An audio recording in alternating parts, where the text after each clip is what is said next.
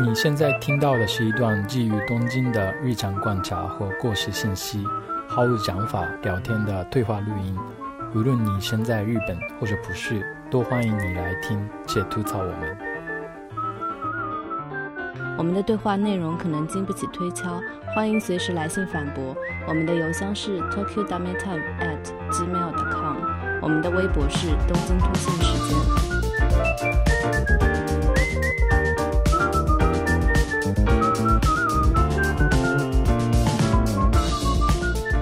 前呢，我们老在录音里面讲，我们想要去聊一些过时的信息。我们今天终于要来讨论一下非过时信息。这个新的信息呢，是一个奖。这个奖是什么奖呢？这个奖呢，就是元气城市奖，今年刚刚颁布的一个跟城市更新有关的一个奖项。然后这个奖呢，就是邀请了一些媒体人呀，包括设计师。然后来提名一下他们这一年关注的一些跟城市有关的事件或者是设计。然后我们今天也请来了一个嘉宾，他就是提名人之一。对这个奖的奖项，其实跟我们平常就是做这档节目的这样的一个视角，其实是比较吻合的。然后他今年发布的一些获得提名的项目，我们也一直有关注，觉得很有意思。所以借这个机会。然后想来聊一下城市、社区、公共空间相关的一些话题。其实这个奖，我觉得跟日本的 Good Design 的一些奖是有点相似之处的。对的，因为 Good Design 它不光是评一些好的工业设计或者建筑设计，它也会评一些好的这个城市发生的一些活动啊，或者说一些好的呃组织机构。这个奖里面入选的很多空间呢，也是像书店啊。厕所啊，这样的大家都会使用的公共空间，而不是，嗯，普通的建筑奖项会评的一些私人住宅什么的。对，反正我们三个的形象一直都是那种很喜欢在城市里玩嘛，所以这次真的很想知道，也会期望会有更好的这样的空间，让我们去玩耍。所以我们今天请来的嘉宾就是青山周平，可能有很多人早已经听过他的名字。来来来，欢迎！鼓掌吗？Happy Slappy。然后青山也请您自我介绍一下吧，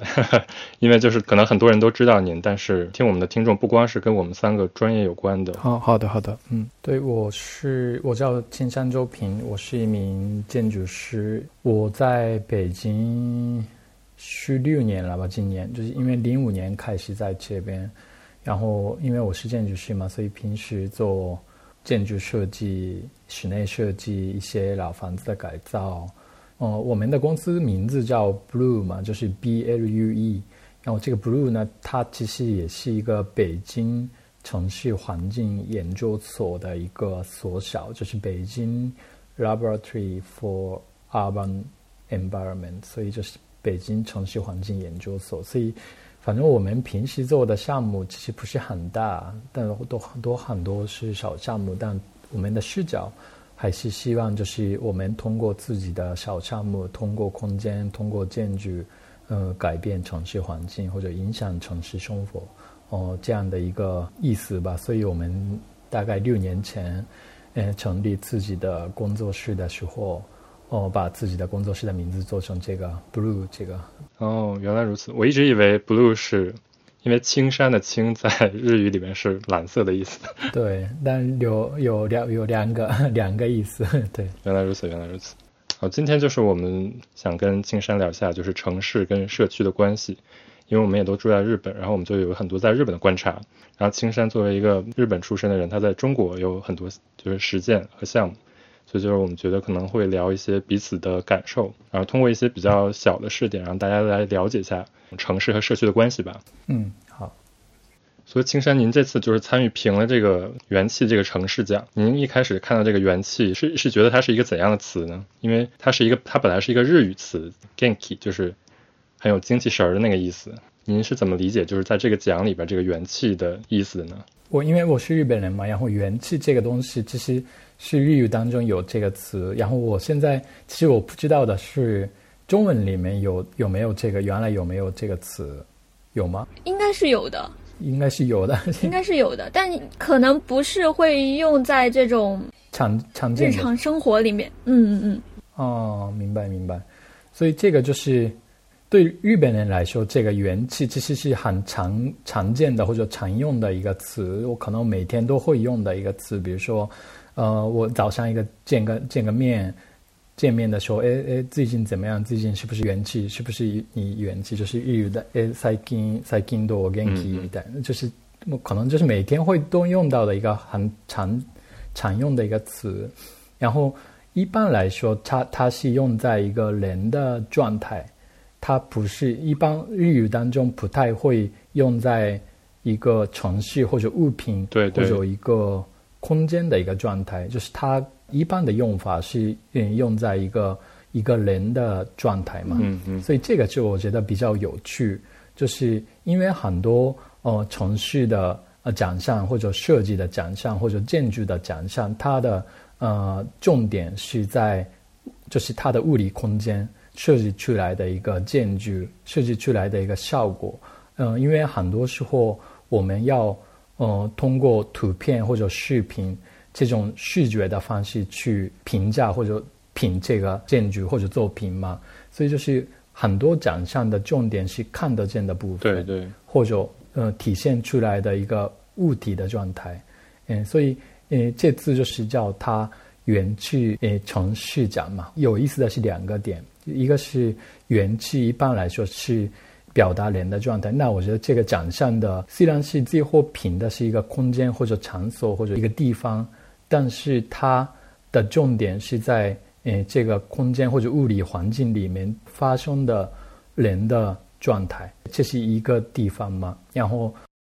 另外一个是元气城市讲的这个“市”是也不是城市的“市”，就是一个事情的“事”。嗯，这个我觉得也是，就是不仅仅是空间本身，但这个空间或者环境里面发生的一些事件或者事情，我觉得这个元气程序奖这个名字，我的感受是这个奖项是，嗯，它的重点是，呃，在一个环境里面人的状态，或者在这个环境里面发生的一些事情或者事件，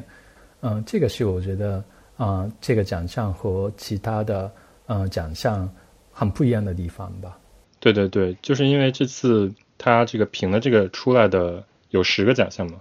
但是就是跟我们一般想象的那种优秀的设计奖不太一样，是他评的就是厕所呀、公园啊、绿地、菜市场、书店这种设计改造的一些作品。其实我这几年自己也是一直看一些。设计方面的一些报道嘛，然后确实是最近城市里面的一般被人忽略的一些空间，或者一般嗯很多时候被没有好好使用的一些角落，嗯，确实是通过这样的呃创意或者改变，让这个空间变成一个城市的呃城整个城市的环境的一部分，这样的项目其实是越来越多。然后过去的时候可能。建筑师或者设计师的作品，更多的是一种，呃，独立的一个，一有点像雕塑一样的一个一个作品，就是一种城市的宏大叙事的呈现。对对对，然后，嗯，我觉得这个，我觉得还是有整个中国的城市发展的一个趋势也有关系。比如说，北上北上广深这种超大城市来说，已经是在。呃，市中心里面没有什么地方做开发，所以现在很多开发都不在一个市中心里面。那市中心里面的呃改造也好，或者或者建设，都越来越从这种一块大的土地上建一个大房子这样的呃十五年前、二十年前这样的一个模式，嗯，慢慢转变到一些呃现在已经建设完之后的一些。改造也好，或者一些过去几个大的项目之间留下来的一些小的空地，或者是一些小的角落，呃，人的关注点越来越变成就转移到这些空间上面。所以，嗯，确实是这几年在中国我们在报道上看到的建筑师、设计师的作品，越来越呃变成嗯这样的一个一个大的趋势，嗯。对对对，因为这次获奖的，就是我看了一下，其中有一个元气街区这个奖，就是我有一个很好朋友，他在东京大学读了建筑之后，回到了成都，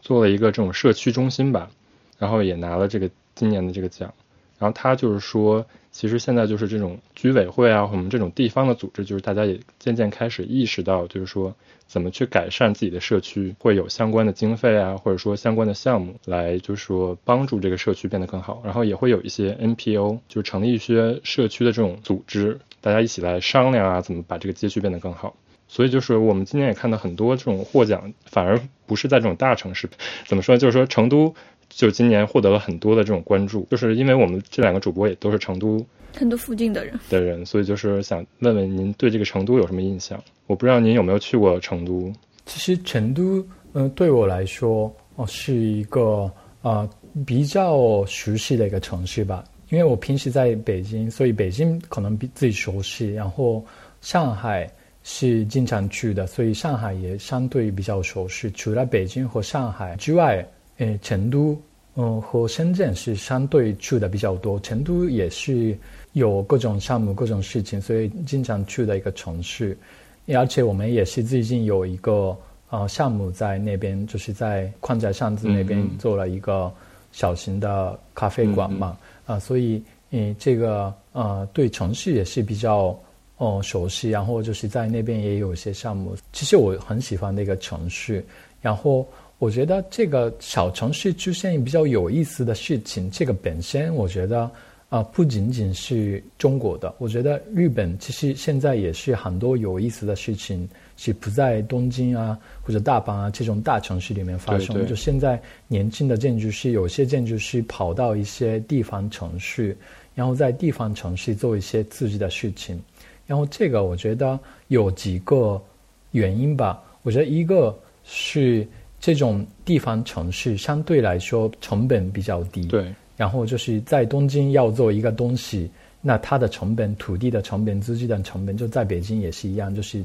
它的这个人力成本，就是资金，然后就各种成本都比较高。那成本高的时候，那我们要做的事情，我们可以做的事情，其实相对有一个呃，要考虑一个经济效应。那这个经济效应其实。我们能做的事情其实越来越少的，嗯，就是某种意义上。然后这个我也是自己感受到，因为我们现在也在，呃，福建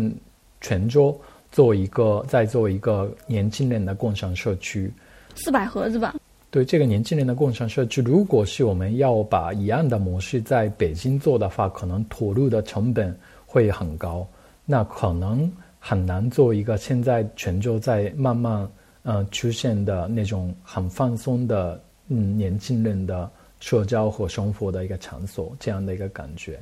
然后，这个我觉得成本是，我觉得是一个方面嘛。另外一个是人和人的关系上面，我觉得也很不一样。在泉州的或者在成都感觉到的人和人的关系，比呃北京这样的超大城市的感觉还是有一点不一样。他们其实更互相嗯认识。更多的有群体的一个感觉，北京可能很大，在北京的时候没有那种就是互相就是好的那种感觉。那北京的话，就是阿那亚，我不知道各位知道不知道阿那亚这个项目？嗯，知道的。那这个阿那亚的话，其实，在那边的人都是全部都是北京人，但是在阿那亚那样的从北京开车大概三四个小时，然后那种稍微封闭一点的那种呃环境里面，大家虽然都是从北京来的，但是到那边的时候，就是大家都有一种开放的氛围，在那边有很很好的社群，很多人参与在各个一个活动或者交流，嗯，上面。那在那边的人和人的交流的状态和在北京的人和人的交流的状态，其实完全不一样的。虽然是一个同一群人，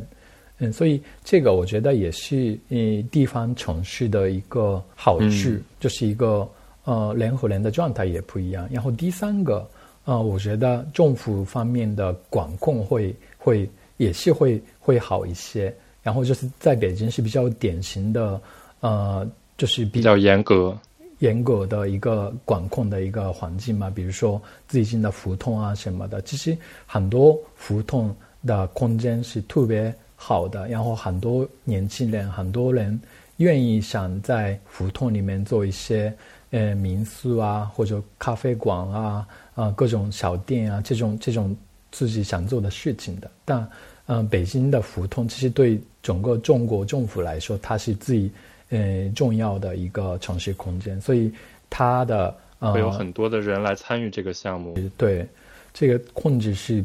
最严格的一个地方，所以这个其实也是让设计师或者业主们做做事情的时候有一些呃挑战。那呃去呃成都啊，或者或者深圳这种就是比较。开放的呃地方，那政府对这种就是呃城市的管控的部分相对比较开明一些、开放一些。嗯，然后就是如果是有好的想法的话，他们有可能会呃同意，或者就是设计师或者业主可以做的事情相对自由一些。然后另外一个是，就是因为城市呃相对小一些，所以就是联合联的关系更密切一点、更放松一点。第三个可能就是政府方面的。啊，控制也是相对好一些，所以其实地方城市越来越出现有意思的呃空间或者有意思的项目，其实不仅仅是中国，我觉得现在在日本其实也是呃出现的一种一种趋势。嗯嗯，对我其实听到这个话，我觉得还蛮意外的，因为我自己是在成都附近，对成都那边的这样的一个印象，应该没有北京、上海。那么文化发达，可能四年以前，跟一个上海的朋友聊到，就是在这种小城市的生态的时候，有一个观点其实是一样的，就是我们当时以一个独立书店为例子，我们就在聊，当时我那个朋友就跟我说，他说这个东西如果放在上海是不可能活得下去的，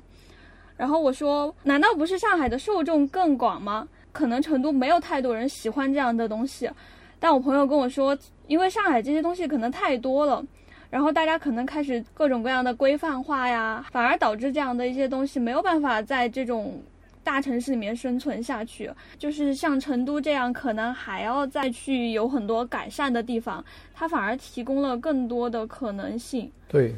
因为因为我不知道您有没有就是看过，就是刚才罗二他说的那个获奖的那个项目。他在玉林路做了那个街道的改造嘛，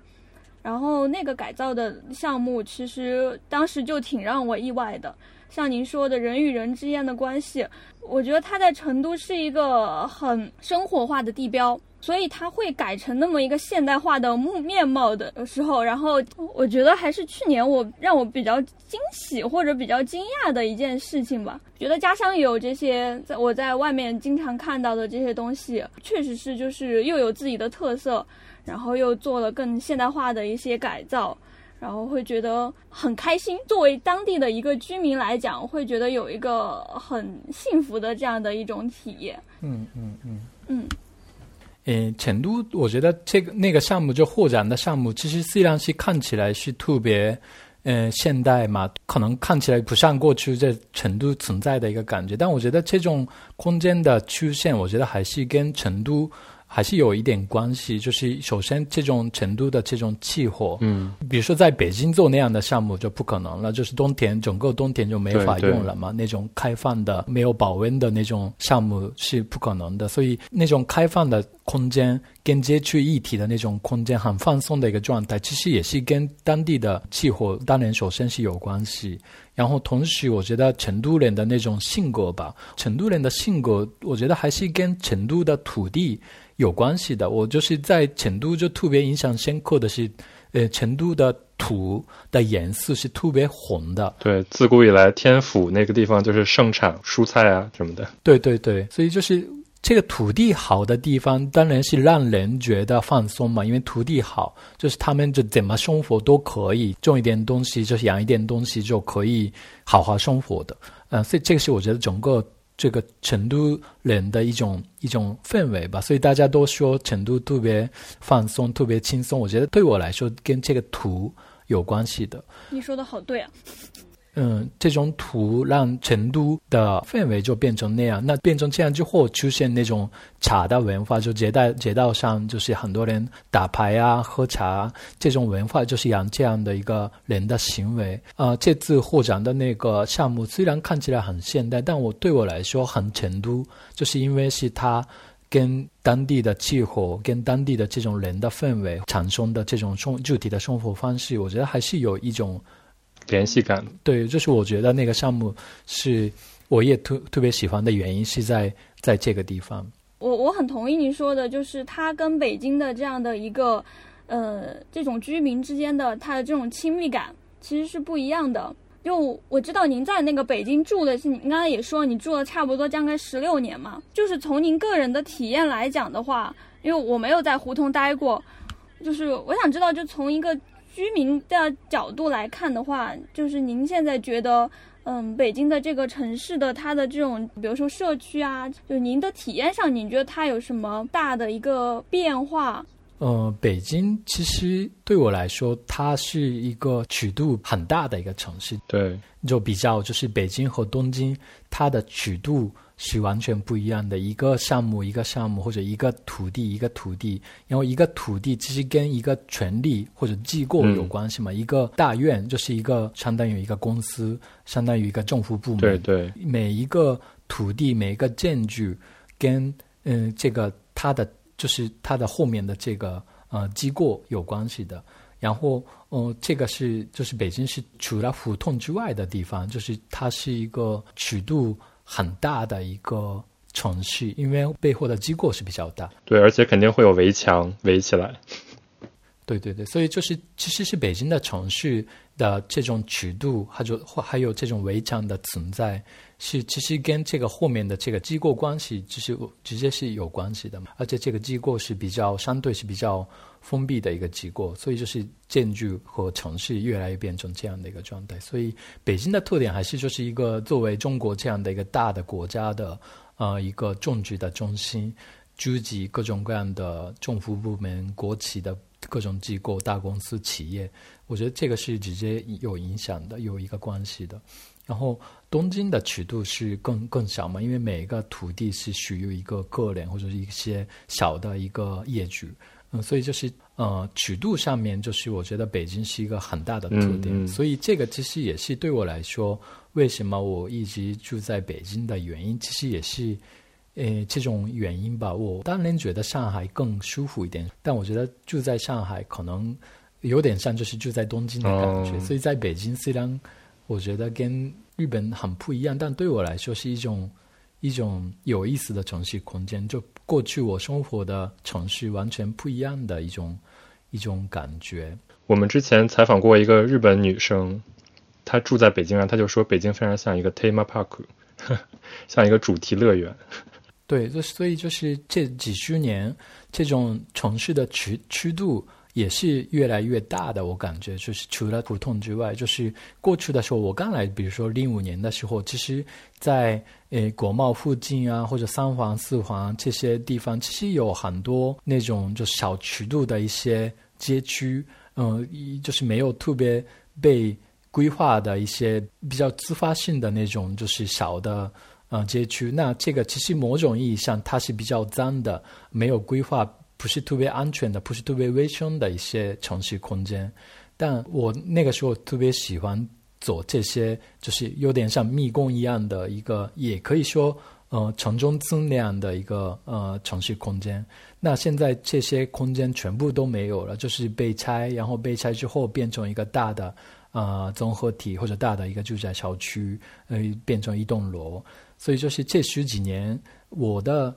感受哦，是过去在北京的各个地方存在的一些小尺度的、人的尺度的，或者比较哦从下而上的那种自发性的那种自由一点的小尺度的开放呃城市空间越来越消失，然后越来越变成一种透明的大尺度的呃建筑或城市街区。嗯，这个是我觉得。啊，这十几年我我自己感受到的北京的一个变化吧。嗯，原因为现在我已经不在呃胡同里面住了，就是搬到呃外面来了。但我一直之前一直住在胡同里面嘛，大概十年的时间。然后胡同里面的呃感受，我觉得还是它是一个人的尺度的空间，因为它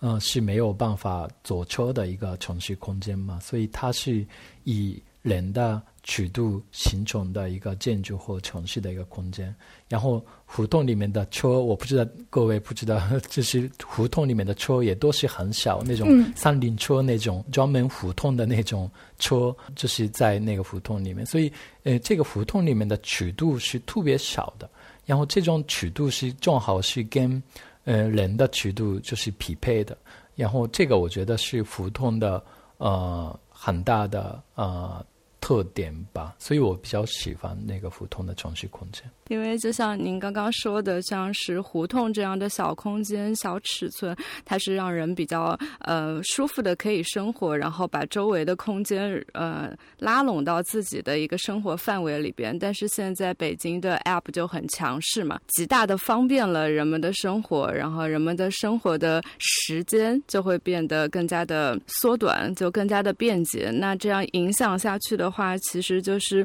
人们不需要再去空间里面再去。去这种周围的小店去逛街了，呃，甚至他不需要去旁边的咖啡店，他只需要外卖就带一杯咖啡就进来，就变成了空间就会被压缩。呃，我以前其实觉得这并不是一个非常。糟糕的事情，因为我自己是做这种视觉设计。其实我以前做过很多这种，呃，面对用户，然后想一想怎么样才能让它更方便的这种呃 App 的这些项目的规划。但是现在反过来听了您的话，在在回想这件事情的话，我就觉得这未必是一件很好的事，所以还是想听一下您怎么说。嗯，对，这个其实是。这次疫情之后，也是越来越发现的一个很大的一个特点嘛。现就是疫情之之前，已经是发生这种就是 A P P 化或者就是网络化或者虚拟空间化的这种趋势。我们很多呃生活的各个啊功能，其实都可以通过虚拟空间或者手机可以解决。然后疫情发生之后，把这个这个趋势加速了。然后让我们更清楚了，我们诶，原来我们可以不用出差，我们可以每天都是可以不用上班，我们可以在家里用手机可以上班、上课、呃吃饭，各种各样的功能都可以。呃，这个是我觉得是这次疫情之后更清楚的一个一个点。然后我觉得这个趋势本身是没有坏或者没有好的，我觉得或者说我觉得这个是一个必然的一个。方向吧，我觉得现在在发生的事情是，可以信息化的体验和功能，我觉得都可以通过手机或者虚拟空间或者网络可以解决。那我们现在发发生的事情是，可以信息化的呃功能和体验越来越移到虚拟空间，没有办法数据化或者没有办法信息化的体验和功能留下来。然后在在实体空间或者实体城市当中越来越被强化啊，所以这个这点上，就我觉得城市设计、建筑设计都会有一个大的变化。嗯，简单的例子，比如说学校，嗯，就是过去的学校是上课的地方嘛。那就是上课的地方。那我们做建筑设计师，那我们做建筑的时候，那我们设计的重点当然是上课的空间，就是教室。那我们做设计的时候，通过把教室一个一个呃上课的一个教室做成一个重点的空间，从这个地方开始做一些设计。但是呃，疫情之后或者网络化之后，那其实上课其实可以。诶在家或者在别的地方通过网络上课，而且这种网络上课可能它的效果比现场的上上课有可能好，因为网络的上课可以用中国最好的老师的最好的课，呃，全大家都可以上嘛，啊，所以这个其实网络的上课的效果有可能更好。那这个时候学校的功能。会有一些变化。那上课的功能的重要性降低，然后上课和上课之间的那种比较随便的那种功能，比如说走廊啊，或者教室和教室中间的一些角落，或者一些运动场或者中庭这些地方的那种没有规范化的，有可能偶然发生的那种焦虑和那种行为，嗯，其实更重要，因为这种行为或者这种偶然的这种。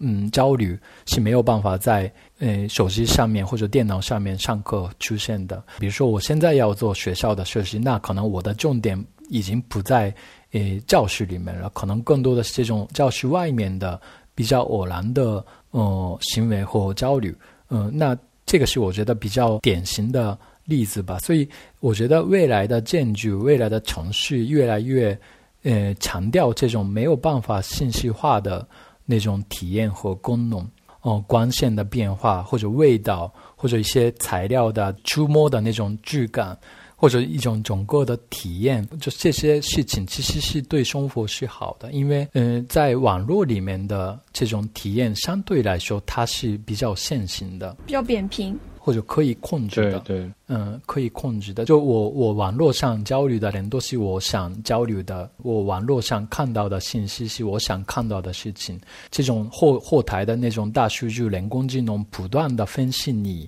的兴趣和和你平时做的事情或者平时看的文章，不断的算这些东西，然后给你我想要看的信息，我想要看的意见，我想要看的东西。对，最后你就会非常的单一化。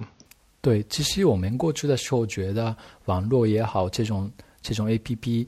是可以链接人和人的，但现在越来越发现，链接的人都是我想连接的人，我想看到的一个东西。所以 A P P 也好，玩虚拟空间的发展之后，我觉得实体空间、实实体的城市的呃功能。我觉得越来越有变化的，所以这个是我觉得是对我来说是好的。建筑师现在越来越开始思考这个问题，就是网络没有办法提供的功能是什么？这个是我觉得是现在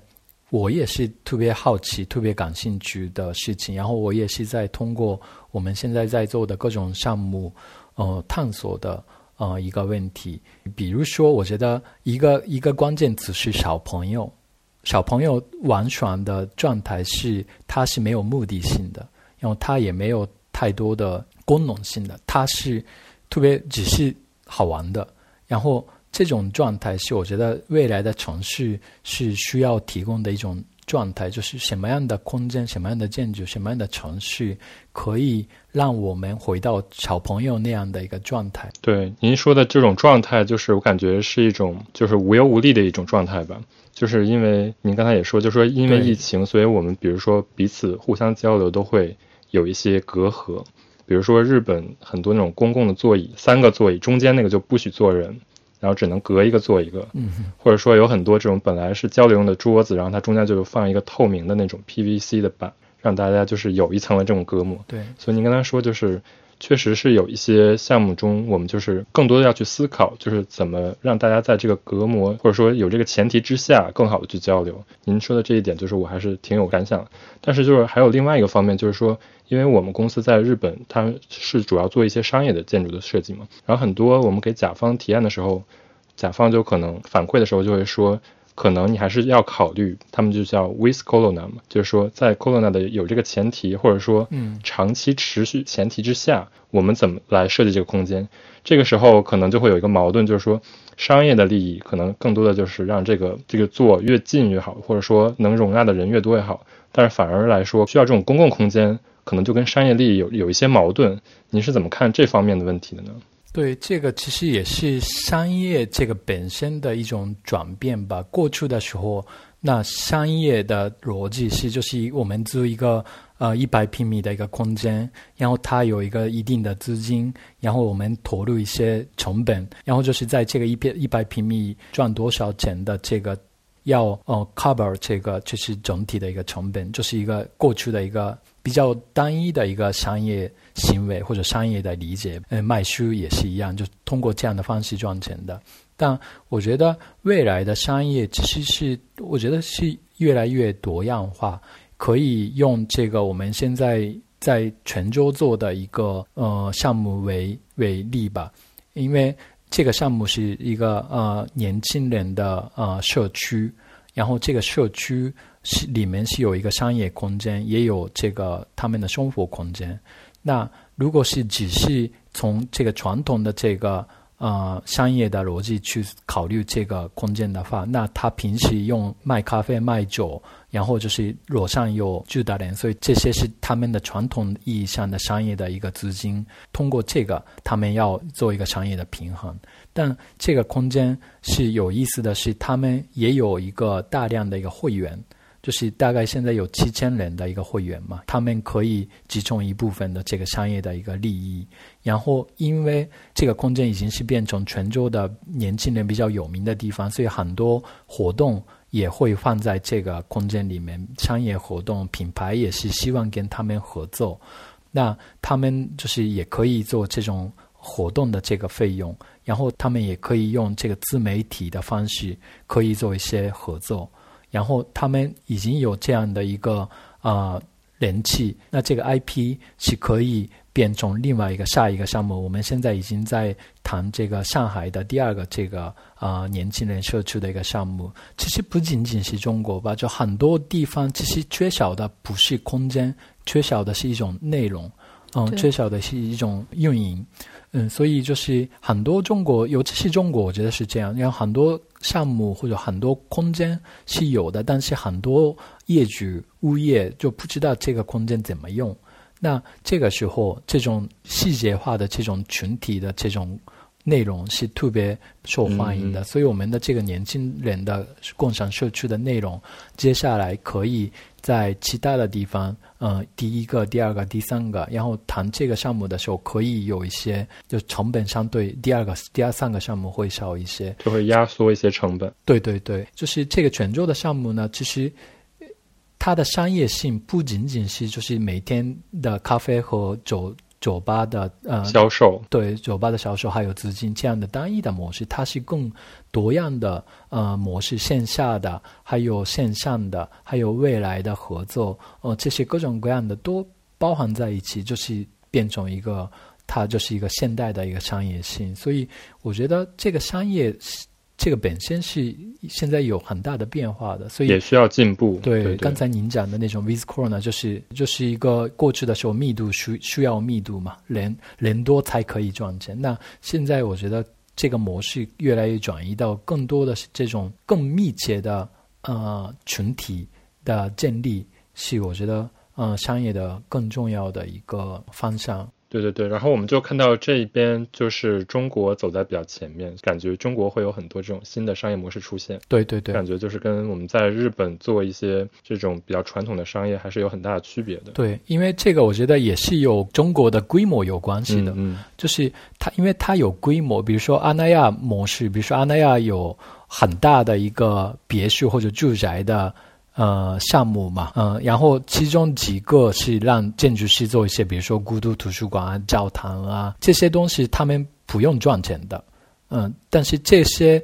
存在把整个项目的呃这个品牌做出来，或者整个项目的一个定位上起来，那其他的这种大量的住宅的价格可以抬高哦，所以这个安那亚的住宅的。价格比旁边的就是类似的高很多，高很多，是因为这些不赚钱的呃建筑项目或者一些文化项目、艺术项目，让这个整个的阿那亚更好。为什么他们可以这么做呢？是因为他们有后面有大量的住宅可以卖。嗯，那这个其实是中国的特点，就是如果是这个是只是一个小项目，在日本的那种小型的开发，那他们没有办法做这个。我觉得刚才的泉州的项目是也是一样，因为后面有一些大量的这个人口或者这种嗯消费的群体。那刚才我说的那个活动，也是为什么他们品牌可以把这些这些活动放在这个地方，因为这种影响力可以影响很很多年轻人。那这个群体的人数量其实很重要。那这个数量没有的话，那这个这种事情也是没有办法出现。那我觉得这个其实也是。与中国和日本的呃商业性有可能很不一样的一个原因。其实您说的这种，它形成了一定的影响力。就中国有一个词，可能就大家会把一个在某个领域，然后在网络上很突出的这样的一种现象，或者说商业的空间、建筑也好，会用一个网红店的名字，然后去称呼他们。其实我觉得阿那亚的这个项目。那我我不是做建筑的嘛，可能一开始不是从它的设计这个角度知道它的，而是知道很多人会去那里打卡，会去那里拍照，他们觉得那里很美。然后其实可能从我这样的一个外行的人士来看来，我会觉得它是一个现在这个社会上是一个网红的项目。然后接着我才可能了解它中间的概念啊，就中国现在因为网红店很多嘛。所以就感觉就是不知道就是您怎么去看这种现象的。更多的时候，它给可能给我们一种仅仅只是外表。内容上会让人觉得，哎，怎么总是差了点？会有这种感觉，就不知道您您对网红这个词也好，或者网红店这样的一个存在，就是您是有什么样的看法，或者有什么样的感受吗？嗯，最近其实我们也是一直在做各种项目嘛，那也是接触一些。呃，业主其实有一些业主已经是开始不想做网红空间、网红建筑了。他们就是明确说，我不想做网红了，就我不要做网红的东西。比如说阿那亚的这个业主，呃，就是马总嘛，就他也是我们，因为我们也是在做一些他们的项目，他也是已经明确说，我现在对这个网红就不想做了，我不想做一个更有品质的一个东西。然后，其实，所以其实也是有越来越，现在也越来越出现对网红建筑或者网红空间的一种怨见吧，就是开始开始出现了。但对我来说，是一种社会的一种趋势。首先，我们要要明确，就是不是说所有的网红空间或者网红建筑都不好嘛？就是网红建筑里面也有好的啊，或不好的。然后，网红店里面也有好的和不好的。嗯，所以这个我觉得是。首先要清楚这个点，然后网红这个东西现在社会趋势，我觉得还是要有这种就是网络上可以传播的一个呃能力，不然现在的社会当中很难被发现或者很难被人关注，那这个可能就是还是有一点问题。网红就是意在中国意味着手机传播。比较好嘛？那手机传播比较好的空间的特点，是因为手机的屏幕是比较小，而且我们在看手机的时间不太会认真看一些一个内容，所以可以网红的空间或者网红的东西是一定是在小的屏幕当中两三秒钟的时间内要吸引人的。注意力，所以其网红化的东西其实注重它的视觉的冲击力嘛。所以这种空间是呃网红空间需要这样的一个特点或者性格。但是建我们体验一个建筑或者我们体验一个空间，不仅仅是一个角度的几秒钟的一种视觉冲击力的东西，它是整个的一个体验嘛。包括刚才我说的那些光线也好、味道也好、氛围也好、呃温度啊这个。材质的质感，这些东西都是综合的，让我们感受一个空间。所以，我现在的我现在对网红的态度是，就是我们首先要清楚，有一些空间是虽然是网红的，也但是是好的；有些空间是网红的，但是不好的。然后，我们也是不能完全忽略现在的啊手机媒体或者移动互联网传播的这个事情，因为它是现在的时代的一种。背景大的一个背景，所以我们也要照顾这些东西。但是作为一个实体空间的设计师，我们嗯不能忘记，就是线下的实体的体验的那种这种体验让人感动的那种可能性。然后哦，这个是我觉得不能忘记。然后我因为我是建筑师嘛，所以我也希望。探索的重点还是就是实体的空间。我们就是之前有做过一些关于元素方面的一些节目的时候做过调查，像是元素，这是一个就是文化特别重的一个街区。然后我们在看资料的时候就有发现，他们是会让这个年轻人，呃，来。呃，当这个街区的主人，而不是嗯，先打造一个商业，然后再把文化引进来。我觉得这个跟中国的现在的很多情况是一个相反的。我觉得中国很多的嗯街区，它就是有一种给我一种那个设计师他自上而下的，他以为这个街区需要有一个什么样的文化，所以他就去创造一个，但是它是一个从嗯商业的角度来考虑的，所以说就是。就有一种水土不服的感觉，可能这个地方它的居民实际上并不需要这一些东西，无论是一般的社区还是商业的一个地产，它都需要有非常强的敏感性，还有它在在地做很多的调查，会围绕人跟人的关系做一些非常实际的思考。但是国内的很多网红建筑就没有这样的感觉。我我们一开始是被那个广州文和友给吓到了。因为我们觉得外表看起来仿佛给广州又再造了一个城中村。就当时是其实是有点被吓到，所以特别想听听，就是像您这样做建筑设计的，会不会比较喜欢它？所以刚才会想问到文和友。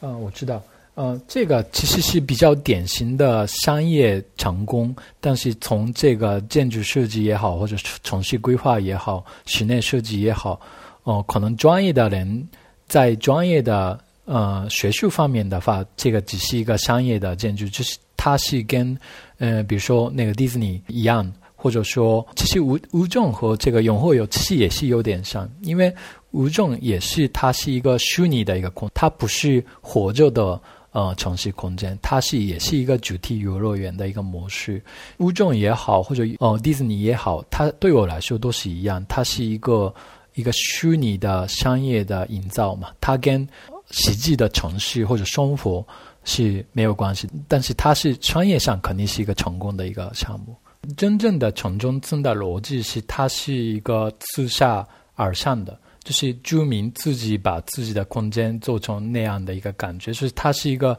一个一个个体做完之后变成一个总体，有点像就是比较夸张的，就是香港过去存在的那种那种九龙九龙城是吧？九龙城寨，嗯，那种那种形式，它是不是一个人？做成一个那样的一个设计，它不是这样，它是从这个下面，就是每一个个体、每一个家庭、每一个商业主题，把自己的东西做成自己想要的一个东西，然后慢慢慢经过时间和经过很多人的参与，就最后变成那样的一个综合体嘛。如果是一个设计师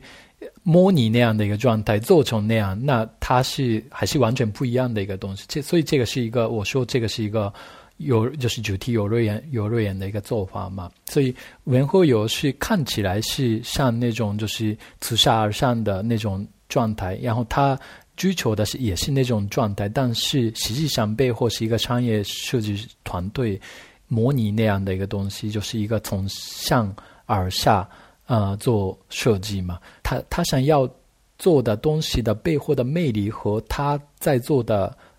呃，做法是有一个矛盾的，所以这个点是一般在一个建筑学里面或者城市规划学里面这种学术方面的话，那肯定是不是特别被接受的一个做法嘛？当然，我没有批判这个项目，因为这个是一个商业一个项目嘛，商业上成功，那它是一个一个成功的项目，所以我没有说这个项目是不好的，但只是我说它的这个。从这个专业的这个或者真正的城市或者真正的建筑这样的角度去看的话，那它是一个比较特殊的一个商业空间或者商业开发，嗯，大概是这样。嗯，刚才唐一说的时候，也让我想起来，就是因为我们三个其实都在东京嘛，就是我不知道您熟不熟悉，就是东京元素跟涩谷这一带，他们在城市发展当中就是有很多特色的地方。可能其中一个比较让人印象深刻的就是这个地方，它可能一开始就是那种很普通的建筑，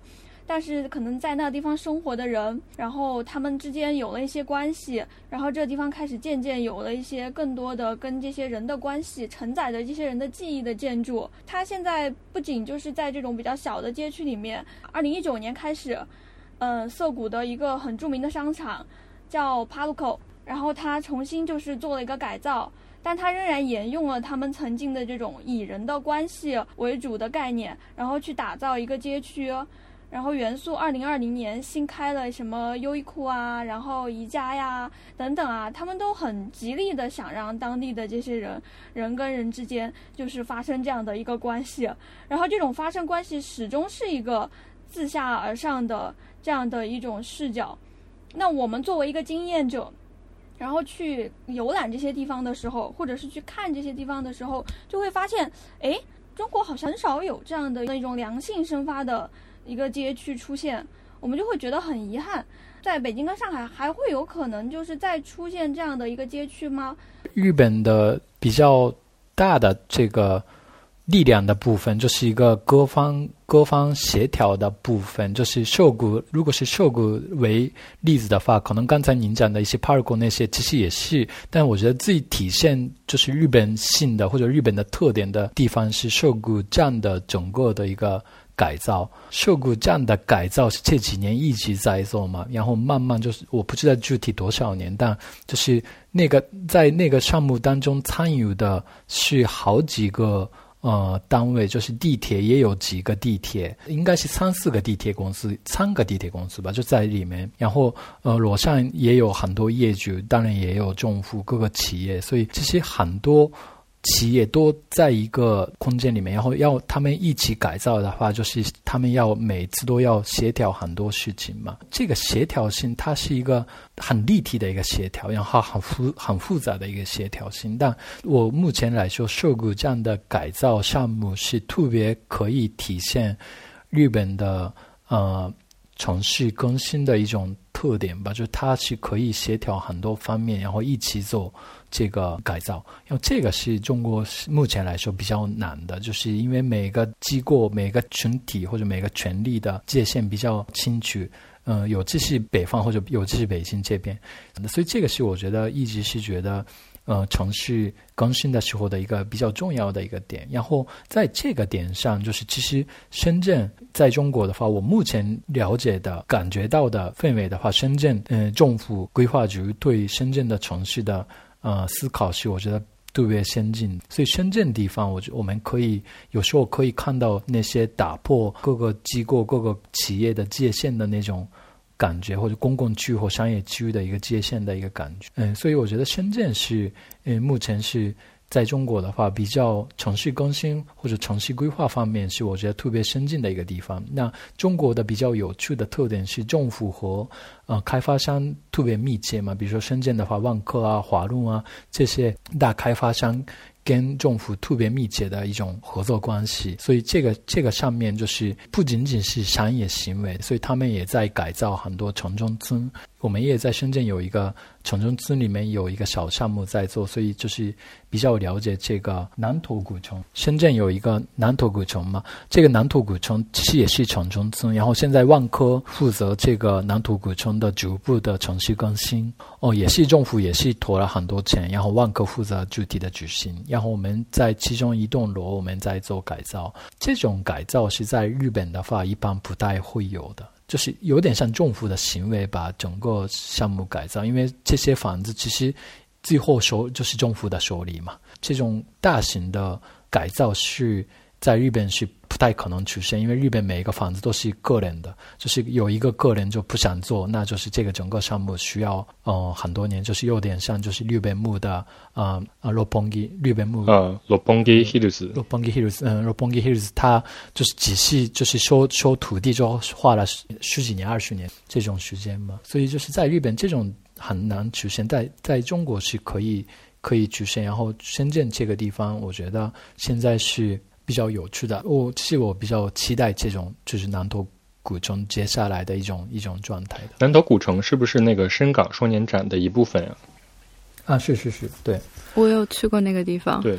就是也还想问一下，就是现在中国产生了很多这种就是城市的双年展呀，或者说艺术展，就是它一定程度上帮助了城市这种老的城区复兴。它跟日本的这种通过艺术来振兴一个街区的。手法是我觉得是有点像的，但是也有一个问题，就是它其实没有受到那么多就是这种业界外的人的关注。就是想问一下，您觉得将来这种艺术季，它应该走一个什么样的方向，让更多的人来了解呢？总体这个趋势是我觉得越来越多的。啊，首先这种艺术这种存在吧，艺术这个东西，我刚我刚才也说了嘛，就是我们现未来的实体的空间越来越失去那种具体的功能性，就是那种过去的功能性，因为目的比较明确的功能性的东西越来越移到虚拟空间解决。程序也好，建筑也好，实体空间应该是越来越变成没有目的性的那种玩耍的，或者让人回到小朋友那样的一个。一个空间，这是一个大的一个趋势嘛？那如果是大这种大的趋势来说，这个艺术是一种很重要的一个一个东西，因为艺术本身是它是没有目的性，也是没有具体的功能，就是但是让人感动或者让人反思，所以我觉得艺术这个东西在未来的城市或者未来的未来的城市吧，未来的城市里面，我觉得是越来越。重要的，所以这个大的趋势我觉得还是会有。但这个嗯怎么做，我觉得当然是一个怎么策划，就是一个回到刚才那个内容或者策划的一个问题。所以就是现在很重要的就是一个有一些团队或者有些人策划这个东西，执行这个东西，做一个好的内容。这个其实是现在很缺少的部分，就设计师太多了，但我觉得做这个策划执行的人。还是现在还是特别缺少。我觉得这个是我平时做这种设计的工作，因为我我还是自己觉得我是设计师，擅长做设计，但很我觉得平时的工作当中感觉到的一个一个现在的一个问题吧。因为我们刚才有说到，像日本可能自下而上的这种阶段当中，就这种居民他也有一些自己的文化嘛，是否可以理解为你也觉得就是日本的这种街区文化这样的一些东西？但这些文化可以通过设计，然后来创造，并且在未来这种创造是能够实现，而且是很容易实现的这样的一个事情呢？我我觉得容易不容易我不知道，但它是一定要出现，而且现现在整个趋势是我觉得往这个趋势走的。因为我前几天。嗯，跟清华建筑学院的那个周龙周龙老师嗯聊天，然后周龙老师他是其实是一个过去他是一个建筑评论家啊这种身份嘛，但现在其实他是他在做的工作其实是不仅仅是评论别人的别人做的建筑，他其实已经是他自己说他是现在在做的工作是程序导演这样的一个角色。就是这种程序导演这个说法，我觉得是特别恰当或者特别适合。那过去的时候做策划的公司都是做 PPT 嘛，就是就是跟开发商合作，开发商做一些项目定位或者一些政府做一些程序规划的时候，他们配合做一个呃策划，然后他们写 PPT，然后写完 PPT 做完 PPT 提交给政府开发商，就他们的工作就结束了。就后面就不太管，他们就不太管这个，这个可能过去的，呃，策划公司公司的一个工作模式。但现在就是程序导演的话，他其实也要选一些建筑师，也要选就是运营方，要选品牌，就是做一个电影一样，就是建筑师可能就是一个其中一个明星，那就是把这个明星放在这个角色里面，因为这个角色跟这个品牌一起在这个地方。嗯，然后就是协调一些呃，这个资金就是投资方啊，就整个就导演就是整个要配合这个呃过程。这个角色，我觉得中国的话现在特别需要的一个角色，而且所以周龙老师就是看到这个这个角色的空缺，然后他呃从评论家的身份就是变成一个导演的身份，我觉得这个是比较有意思，或者中国现在目前很需要的一个。这样的一个功能，这件事情当中还是存在很多阻力的。你会更喜欢在中国去做就是这样的一个建筑设计吗？就虽然您是一个日本人，有日本的这样的一个经历。啊，我我我是日本人嘛，但我觉得这样的现在中国这样的环境是特别对设计师来说特别有意思的。然后这个就是发挥的空间，我感觉还是。还是很大的。如果你有好的创意，如果你有好的内容，如果你有好的设计，嗯，如果你有好的能力，就是有人需要你。我这个是我现在的中国是感受到的一种一种氛围吧。嗯，今天的聊天就是。其实也解决我了一个还蛮长时间的一个疑惑，因为我之前就是一直在考虑疫情之后要怎么做设计的时候，就觉得，嗯，我只能做一些可能视觉的东西，可能，嗯，并不能。产生太多的变化，但是，嗯，刚刚就像青山女说的，它是一个团队，而且是就是需要一个很好的企划，然后大家一起配合去建立人跟人的连接，把可能把人从一些有目的的虚拟空间拉回到无目的的实体空间，就突然觉得，嗯，我我还是有救的。就是说，我觉得设计师还是很需要有自己的这种使命感啊。不光是设计师吧，就是每一个从事城市建设这个环节的人，可能都需要有一定自己的责任感。就是尤其是在疫情这个时候，很多人都会觉得，因为疫情，可能自己就先放松一下吧，因为反正自己也做不了什么，所以就是反而发可能发掘了我们现在城市生活中更多的问题，然后去解决它。所以你们你们都是在东京做做设计吗？还是？哦，我现在是在做商业策划。嗯嗯，我是视觉的。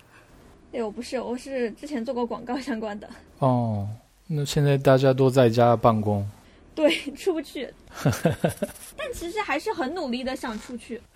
真的就是因为去年像涩谷那个地方开了之后嘛，元素啊那几个地方好好玩，可能我们 太喜欢玩了。虽然这疫情一直就是每周都要去一次，就觉得东京真的太好玩了。对涉涉谷的话，可能比较典型的，就比较大家都在聊的项目，就是那个宫下公园 Miyashita Park 嘛。哦，对对，Miyashita Park。这个项目最受欢迎的是屋顶的啊，就是草坪广场和呃运动场嘛。就是草坪广场和运动场，这是两个都是没有目的性的一个空间。它是就是一个是目没有目的性的，然后另外一个是动身体的。空间，要就是这两个，我觉得也是未来城市的一种一种趋势。因为动身体是没有办法用手机动身体的，就是是做运动也好，跑步也好，或者做手工东西、木工也好，这些动身体的功能是还是没有办法被这个信息化的一些。功能嘛，所以就是这个，其实也是未来城市的比较重要的其中一个点，就是动身体或没有目的性的，而且正好是在这个最新的受谷的这个商业建筑当中，最被受欢迎的两个空间，正好是这个草坪或运动场。嗯，对啊，就是我们之前以前我们录别的节目的时候也有聊到过，就因为东京也有很多公园嘛，罗二特别喜欢去躺草坪。对。然后我们当时有三个有一点争议。就是我喜欢逛街，我觉得还不如建一个商场，把公园放进去，然后我可以坐在那儿，就是买一些东西，然后也可以随时躺在那个草地上，这应该是最完美的选择。但其实宫下公园就是一个很好玩的地方。对，好，那我们今天时间也差不多了，就是非常谢谢金山。哦，没有没有，嗯，我也是很开心的跟大家聊这些。